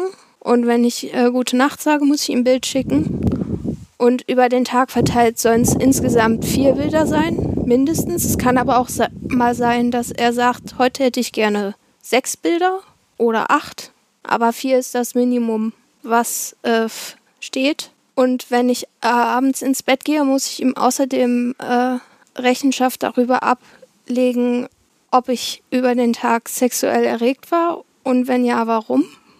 Oh Gott. Und äh, diese Aufgabe mit dem kleinen Zeitrahmen ist halt äh, zwischen 10 und 12 Uhr vormittags. Und da muss ich ihm äh, drei Komplimente machen. Und dann muss ich äh, jeden Tag noch äh, 20 Liegestütze machen und ich muss äh, ein Tagebuch führen, jeden Tag mindestens 150 Wörter. Oh, das ist aber eine Menge Programm, du. Okay. Das klingt jetzt so vom Pensum her schon, das ist schon ganz ordentlich, da hast du ja zu tun. Was gibt dir das Ganze? Das mit dem Sport haben wir gemacht, äh, weil ich festgestellt habe, ich bin noch ganz schön faul geworden in der Pandemie. Mhm. Und weil er meinte, er möchte gern eine starke Sub haben. Das mit dem Tagebuch, das ist, äh, also ich merke, dass es mir gut tut zu schreiben, auch wenn ich wahrscheinlich, wenn ich für mich Tagebuch schreiben würde, nicht nur über ihn schreiben würde. Guten Morgen und guten Abend würde ich ihm wahrscheinlich sowieso sagen, auch wenn ich mich wahrscheinlich nicht immer an dieses Limit halten würde. Würde vielleicht auch mal nur guten Morgen dabei rauskommen. Ich glaube, die Komplimente sind die herausforderndste Aufgabe, ja. weil sie sollen sich ja möglichst nicht wiederholen. Ja. Aber, aber was ist das so für dich? Also hast du jetzt eine Aufgabe, auch die Bilder dann zu machen und zu schicken? Ist das was, also das, das erledigst du halt, das ist, ich sag mal, so wie der Müll, der Müll muss rausgebracht werden und das Bild muss auch geschickt werden. Oder ist das so für dich, also ne, ist, vielleicht ist das ja auch für dich, eine, hat das eine erregende Komponente oder also was, was ist so dein Ding, wie fühlst du dich dabei?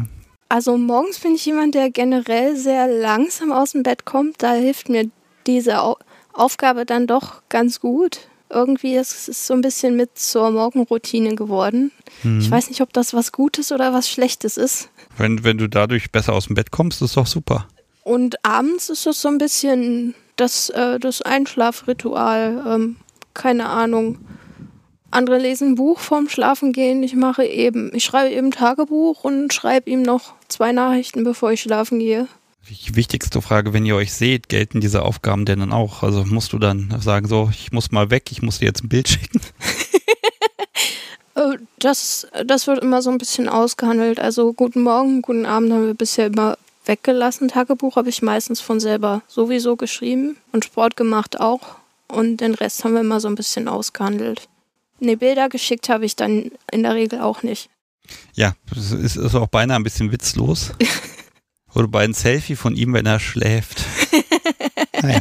ähm, das wäre ja fies und gemein. Dafür wird man ja hm, Konsequenzen kriegen. Äh, ich kriege über die App für erfüllte Aufgaben Punkte und für nicht erfüllte Aufgaben abgezogen und ich kann mir für die Punkte Belohnungen kaufen. Oh, was, was es für Belohnungen? Ähm, also die Belohnung haben wir am Anfang festgelegt und ich würde eigentlich gerne nochmal darüber reden, weil vieles von dem, was wir festgelegt haben, reizt mich gar nicht mehr so. Und manches davon machen wir auch sowieso von selber. Also ähm, da sind halt so Sachen ähm, drin wie ähm, äh, Herr muss, muss Sayuri einen gute Nachtgruß schicken oder Herr muss Sayuri äh, liebevoll guten Morgen sagen oder ein, ein Foto schicken äh, Sayu muss einen Tag lang keine Aufgaben machen oder bekommt eine, eine Massage ähm, oder, oder darf äh, beim Sex eine Augenbinde tragen. Ähm, und ähm, äh, ganz, ganz oben steht für 3000 Punkte, äh, Herr muss Sayuris Bad putzen. ja, das ist äh, das letzte ist, ist tatsächlich eine definitive ähm, ja, ja, ja.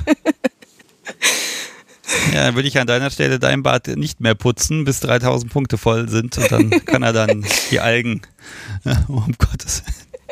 Ähm, okay, äh, äh, merkt man schon, da sind ja so ein paar Sachen dabei, wo du sagst, naja, äh, wo, wo ich jetzt sagen würde, naja, gut, dass ihr dir einen Morgengruß schickt oder so, ne, das, das ist ja, das muss ja keine Belohnung sein. Das würde ich ja jetzt einfach so erwarten. Ja, das habe ich dann irgendwann halt auch festgestellt, weil halt unser Chat sah sehr einseitig aus. Und dann habe ich irgendwann gesagt, du kümmer dich doch mal um mich. Ich bin, bin auch da. Und dann hat er gesagt, aber du kannst dir das doch kaufen. Ich dachte, das machst du, wenn du das brauchst. Und ich habe gesagt, nein, ich dachte, du kümmerst dich auch mal um mich. Und daraufhin hat er dann angefangen, das selber zu machen. Also das war offenkundig einfach eine nicht stattgefundene Kommunikation zwischen uns. Jetzt sind da Aufgaben, da sind Dinge zu tun und dann, dann müsst ihr kommunizieren. Klar, ihr habt euch erst viermal gesehen, das heißt, ihr seid wirklich noch im Prinzip ganz vorne dabei auszuhandeln und zu verhandeln, wohin geht die Reise und was andere in einer Woche in, in, sieben Abenden hintereinander weg verhandeln. Äh, da braucht ihr einfach ein bisschen mehr äh, Zeit, weil einfach die Abstände so groß sind. Ich mag nochmal auf deine Wünsche an ja, an BDSM. Da mag ich nochmal total drauf eingehen. Also, wo sagst du, das ist eigentlich das, das möchte ich, das brauche ich, das finde ich gut und das will ich auch von meinem Partner haben. Ne? Natürlich kann er dir Aufgaben stellen, die du doof findest. Wenn du die einfach nur doof findest, findest du sie doof. Aber wenn du sagst, nee, ich brauche das und ich will das, dann ist das nochmal eine ganz andere Nummer. Also, was ist so, was ist deine Erwartung an dein BDSM? Was möchtest du?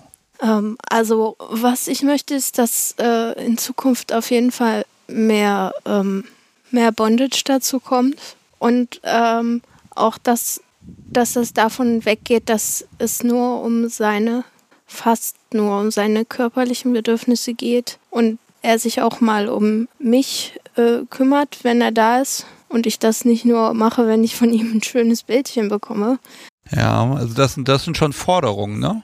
Vielleicht ist er da auch ein bisschen, ein bisschen scheu. Also es gab da mal am, ganz am Anfang so eine, so eine Szene, also ich weiß gerade gar nicht mehr, wie der Kontext war, ehrlich gesagt, aber ich habe irgendwie so ein bisschen äh, flapsig zu ihm gesagt, ja genau, äh, ähm, er hatte mich massiert und hatte mir dabei äh, ganz, ganz übel wehgetan an, an meiner Klitorisperle. Also auf eine Art und Weise, die überhaupt nicht schön war. Und dann hatte, hatte ich äh, so ein bisschen flapsig gesagt, sag mal, weißt du überhaupt, wie eine Frau untenrum funktioniert? Und er sagte, nö, weiß ich nicht. Und dann sagte ich, willst du mal gucken? Und er sagte nein. Okay. Und dann war ich ein bisschen pikiert, weil wie will er denn wissen, was, äh, was Sub oder, oder Freundin oder Frauchen oder wem auch immer Spaß macht, wenn er nicht mal weiß, wie Frau funktioniert. Gut, da kann ich natürlich sagen, Frauen funktionieren unterschiedlich, das weiß man immer. Ähm, okay, das sind jetzt aber Forderungen an ihn, wo du sagst, das, das möchte ich, da muss er sich entwickeln, da muss er was tun ich gehe mal so ein bisschen, weil ihr auch so, so ein bisschen Polykonstrukt möglicherweise auch eröffnet habt, also nochmal, so, wenn, ich, wenn du sagst BDSM in der Partnerschaft, wo sagst du, das ist das, was ich, was ich merke, das brauche ich, das will ich, das erwarte ich mir davon. Also was ist so, ja, also was sind deine Wünsche, unabhängig jetzt von ihm und was, was er machen kann? Was ist das, wo du sagst, jo, meins, das will ich? Also ich habe durch eine Sache, die er mitbrachte, habe ich entdeckt, äh, dass ich vielleicht auch rausfinden möchte, ob ich vielleicht auch ein bisschen Maso bin. Das war etwas, was ich eigentlich für mich schon ausgeschlossen hatte, wo ich jetzt aber äh, durch eine Sache, die er mitgebracht hat, festgestellt habe, oh, das ist ja vielleicht doch gar nicht so schlecht. Das Problem ist, dass er halt aber kein Sadist ist, also das müsste man vielleicht in einem anderen Kontext ausprobieren. Und zwar hat er einen, einen ganz, ganz heftigen ähm, Brüste-Fetisch mitgebracht. Also ich habe am Anfang gedacht, naja, Männer mögen halt Brüste. Ist kein Problem, ich habe ja zwei davon. Ja. aber, aber er ist total heiß da drauf. Also er kann stundenlang damit spielen und Dinge damit tun, äh, die mich total irre machen. Und irgendwann fing er halt an, mit seinem Mund Dinge zu machen, wo ich im ersten Moment dachte, aua, das tut weh, hör auf damit. Und äh, ich habe aber in dem Moment noch nichts gesagt, weil er total in seiner Wolke drin war und so schlimm war der Schmerz in dem Moment dann auch noch nicht. Ich habe gedacht, vielleicht ist er ja gleich fertig und dann tut es nicht mehr weh. Es wurde aber immer schlimmer, aber durch den lustfixierten Kontext wurden die Schmerzen nicht wurden schlimmer, aber ich fand sie irgendwie auch geil. Und das wurde so eine Spirale und das fand, auf das fliege ich total. Ähm, ich habe es eben an deinem Oberarm gesehen, da ist ein blauer Fleck. Äh, wo kommt der denn her? Was, was hat er da angestellt? Das war er nicht. Ach. Okay, also ich hätte jetzt gedacht, ah, vielleicht auch mal gekniffen oder so oder also Spanking. Also was, was macht ihr in dem Bereich? Äh, nee, äh, er, er verhaut mich nicht. Also habe ich auch mal im, im irgendwie scherzhaft gesagt, wenn ich, wenn ich böse bin, verhaust du mich dann. Hat er gesagt, nein, mache ich nicht. Okay, aber du hättest es gern? Ich weiß es nicht. Muss ich rausfinden. Will ich unbedingt rausfinden, ehrlich gesagt. Okay, also dieses Bild, ne? Du hast irgendwas angestellt, was weiß ich, hast ihm Zucker in den Kaffee gerührt, den er nicht mag oder sowas. Und dann, dann beugst du dich über den Sessel über und Hose runter und dann ist, ist das ein Bild, wo du sagst, ja, das, das ist erregend oder ist es, also, oder ist es jetzt einfach so ein, ja, ich will es halt mal ausprobieren, damit es ausprobiert ist? Doch, doch. Ich weiß aber nicht, ob es, äh, ob es dabei um, um dieses, dieses Unterwerfen geht oder ums Verhauen. Und das will ich halt egal. gerne mal rausfinden. Solange es dir gefällt in irgendeiner Art und Weise. Ja, es tut wahrscheinlich weh, aber äh, solange es dir gefällt, ist ja erstmal egal, was so die Motivation dahinter ist. Okay, also da, da sind noch ein paar Dinge auf dem Zettel, wo du sagst, ja, das müsste man mal. Also ich würde ja gerne mal, äh, sobald wir äh, zwischeneinander gefestigt sind, auch mal auf eine Party gehen, aber das möchte er nicht. Weil er möchte das nicht nach außen tragen. Ich glaube, er hat so ein bisschen Angst, als, als Frauenschläger dazustehen. Aber auf einer Party ist man ja eigentlich unter sich. Aber solange er nicht will, werde ich ihn auch nirgendwo hinzerren. Okay. Und aber du sitzt jetzt mal in Berlin, das ist ja so ein, so ein BDSM-Epizentrum, also Stammtische zu jedem Thema. Partys gibt es inzwischen auch wieder ein paar, Messen gibt es auch noch. Äh, Würdest du auch einfach so, einfach mal zu sowas hingehen? Ich würde wahrscheinlich vorher sagen, äh, ich gehe übrigens jetzt dahin und wenn er sagen würde, das möchte ich nicht, dann würde ich wahrscheinlich nochmal drüber nachdenken. Nicht in dem Sinne, dass ich ihn um Erlaubnis frage, sondern nur, dass ich ihm Bescheid sage. Ja, also da ist eine Grenze für dich, wo du sagst, okay, da endet seine Macht. Ja. Ich, ich glaube, der Austausch, der tut im Grunde eh immer gut. Ne? Ist natürlich auch ein bisschen gemein, weil äh, wenn du dann hingehst und nicht ihr, aber gut, er möchte ja nicht, ne? Ähm, aber gerade beim Stammtisch, äh, ich glaube, die, die Chance, äh, äh, sich da auszutauschen, äh, die muss man einfach auch wahrnehmen. Ne? Also da entgeht einem so viel, auf was man nicht kommen würde. Würde ich genauso machen wie du. Würde ich auch sagen, ich gehe jetzt da einfach hin. Ich weiß, es gibt noch ein Ding der Woche. Ja. Ja, das würde ich mir gerne mal angucken. Oh, du hast, mit, hast was mitgebracht. Ach, liebes Publikum, ich muss mal beschreiben, was ich hier kriege. Eben jenes Halsband, wie ich vermute. Ja. Das du jetzt gar nicht tragen darfst, aber du hast es nee. her hergetragen. Ja. In einer Tasche. Darf ich es mal nehmen? Ja. So, es ist schwarz, es ist aus Leder und es ist, ähm, es hängt ein großes Herz dran. Und das Spannende ist, es ist eine schwarze Kette mit dran. Die sind ja immer silbern. Das finde ich schön, dass es mal auch eine schwarze gibt. Gibt es die denn um Himmels Willen? Finde ich gut.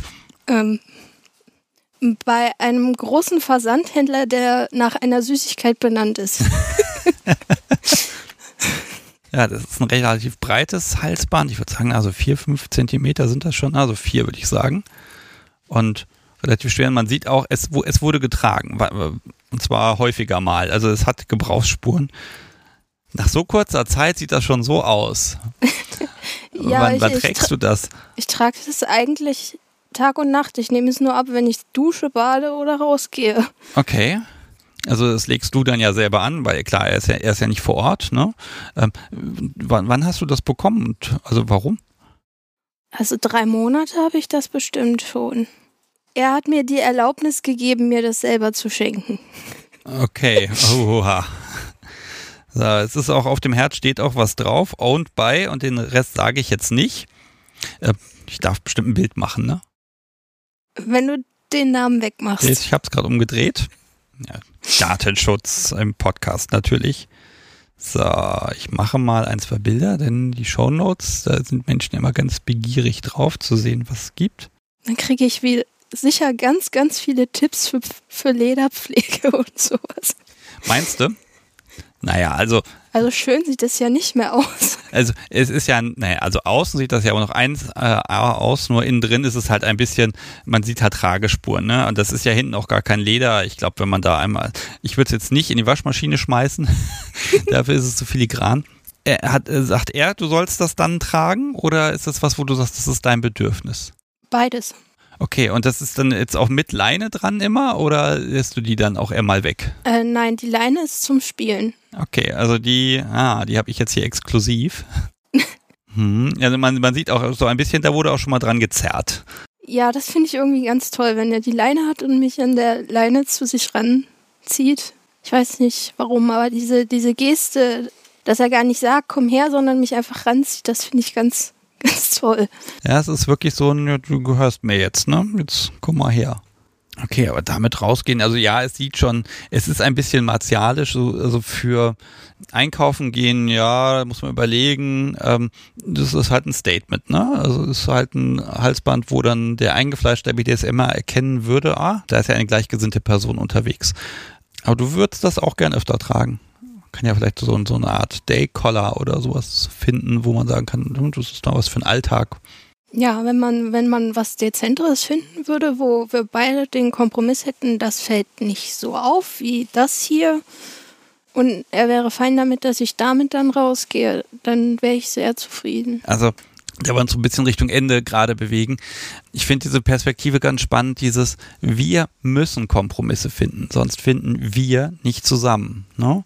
Und dass auch du ganz klar sagst, ich behaupte mich, ne? und da kann er noch so dumm sein, wie er will. Wenn es nicht mehr geht, dann geht es nicht.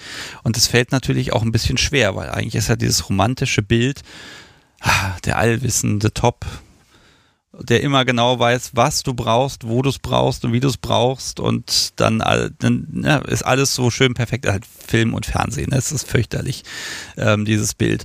Und es ist aber auch manchmal auch einfach harte Arbeit, ne? Ja, ja, das stimmt. wenn du jetzt sagst, Mensch, äh, ich gucke mal jetzt ein bisschen in die Zukunft, ähm, ihr, ihr habt, habt euch öfter gesehen und ähm, habt auch äh, verhandelt quasi, wo es hingeht, weil im Moment, ich glaube, das ist das erste Mal, dass es eine Folge ist, wo, wo man noch mittendrin in dieser Phase ist, wo man jetzt guckt, was können wir machen, was nicht, was können wir ausbauen, wo haben wir Überschneidungen und wo müssen wir eventuell auch andere, äh, ne, und wo müssen wir vielleicht auch verzichten. Ich glaube, dass dieser Prozess, der geht nicht von alleine. Und ich finde das wirklich gut, dass du sagst, okay, hier sind meine Grenzen, hier sind die Punkte, geh drauf ein, äh, sonst geht's halt nicht. Dass er sich damit dann auch auseinandersetzt, weil er könnte ja auch sagen, pff, mir doch egal, suche ich mir jemand anderen, ne? Und du könntest das ja auch sagen. Was ist so das, wo er sagt, das möchte er, so sollst du sein und was ist so sein, ne, gerade in diesem ganzen DS-Konstrukt, wo sind die Dinge, wo er sagt, das ist so genau richtig.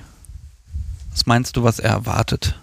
Also er hat mal zu mir gesagt, ähm, äh, er möchte gern, dass ich, äh, wenn ich nicht arbeite oder mit Studium beschäftigt bin, dass ich dann mit ihm beschäftigt bin. Uff. Oh, ja, da hast du ja zu. Hm. Okay, was, was sagst du jetzt dazu? ich finde das ein bisschen sehr viel. also, wo ist da der Kompromiss? Weil, ne, das ist natürlich schon, ähm, das ist eine harte Forderung, finde ich. Ja, finde ich auch. Also ich, ich möchte ja irgendwann auch mal, wie soll ich das ausdrücken? Ich möchte ja irgendwann auch mal nicht darüber nachdenken müssen, was ich sage oder tue. Einfach mal gedankenlos handeln können. Sonst muss ich ja immer darüber nachdenken, wie ich mich gerade zu ihm verhalte. Meinst du, das ist eine Grundlage, auf der ihr das ausbauen könnt? Weil das klingt jetzt wirklich erstmal sehr ja, anstrengend, vielleicht sogar toxisch. Die Grundlage haben wir ja gar nicht mehr. Das, das also genau das, was ich dir gerade gesagt habe, habe ich ihm ja schon gesagt und das hat er auch verstanden. Das hat er für sich auch schon wieder. Okay, aber wo ist, wohin bewegt ihr euch da? Also gibt es äh, BDSM als, ich sag mal, als Session, weil 24-7 schließt du ja eher aus. Das heißt, da ist erstmal das normale Beziehungskonzept äh, und dann kommt BDSM eben noch dazu oder hält euch eben diese Leidenschaft für BDSM eher beisammen? Also was sind so die Dinge, die euch verbinden tatsächlich? Ich, ich glaube, ähm, ich würde sagen, wir sind einfach äh, zwei Menschen, die sich, äh, die sich sympathisch sind und zufällig im BDSM-Kontext getroffen haben und jetzt versuchen, Konsens zu finden, damit wir uns nicht wieder aus den Augen verlieren oder, oder zerschreiten, vielmehr. Thematisch gibt es noch was, wo du sagst, oh, das, das haben wir ganz vergessen?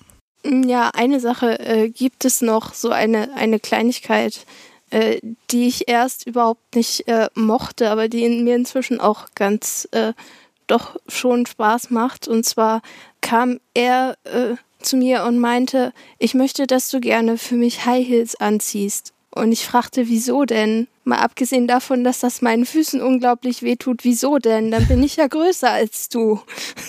Und dann kam noch dazu, was für High Heels wir dann zusammen bestellten.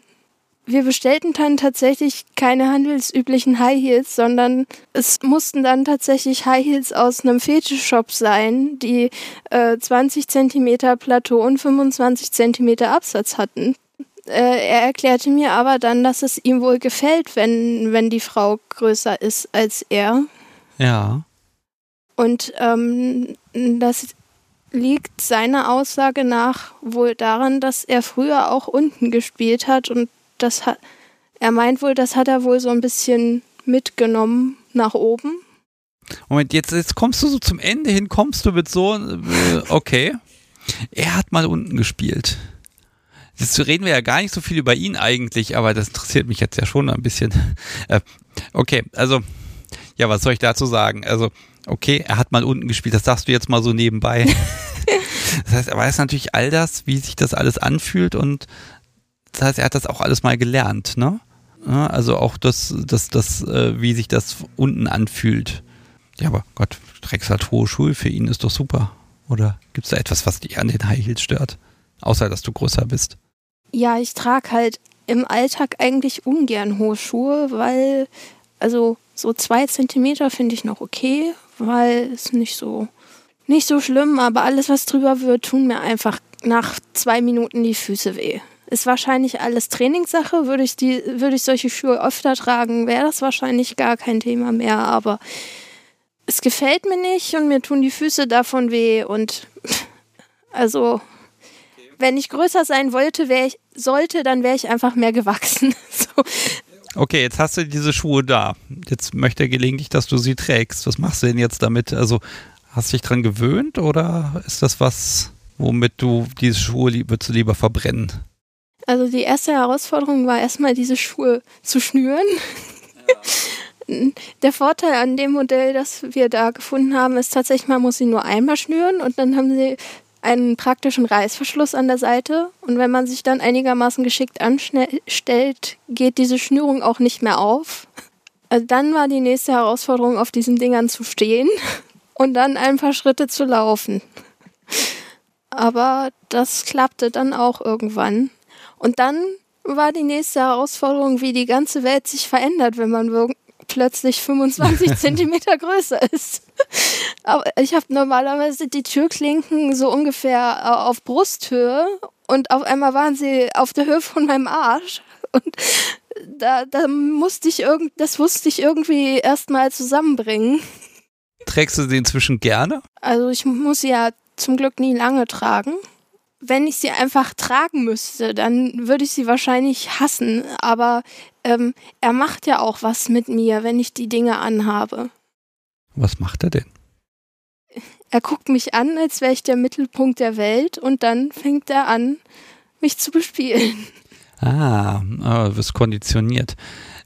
Lass mich mal ganz ketzerisch überlegen. Also Rollen tauschen, kommt das für euch in Frage? Also ein bisschen fesseln machst du ja schon. Ich glaube, dass darüber hinaus, ich weiß nicht, ob er das mit sich machen lassen würde.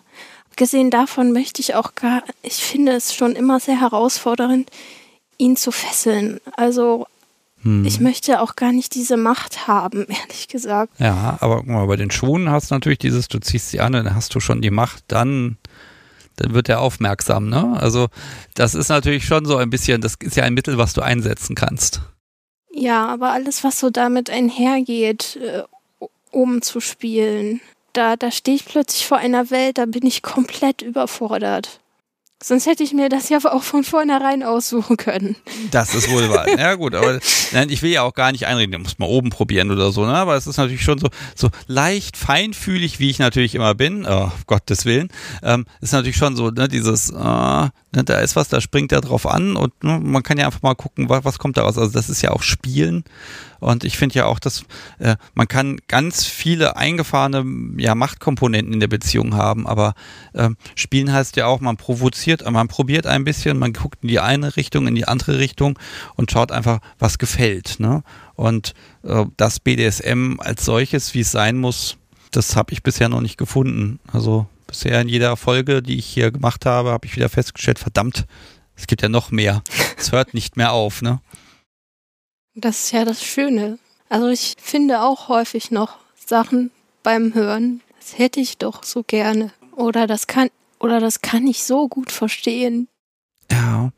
Ähm, wenn ich dir jetzt hier ein, ich sag mal, so, so eine Wildcard für, irgend, für irgendeinen Online-Shop geben würde, wo du BDSM-Equipment einkaufen könntest. So irgendwas, du, egal was es ist, egal was es kostet, du könntest dir was aussuchen. Wo würdest du sagen, ah, das würde ich gern mal da haben. Damit mag ich mal rumprobieren. Also ich würde mir auf jeden Fall längere Seile kaufen, als ich sie jetzt habe und wahrscheinlich in einer besseren Qualität, also weicher. Okay, da kommt wieder die Bondage-Präferenz, mehr Seile, alles klar.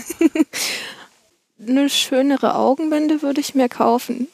Und dann irgendwas, wo man gut dran fesseln kann. Vielleicht nicht unbedingt ein Kreuz.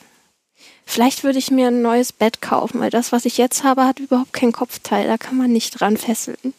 Ah, okay, ja, das sind aber so praktische Sachen, ne? Okay, also wirklich Bondage, Bondage, Bondage. Hm.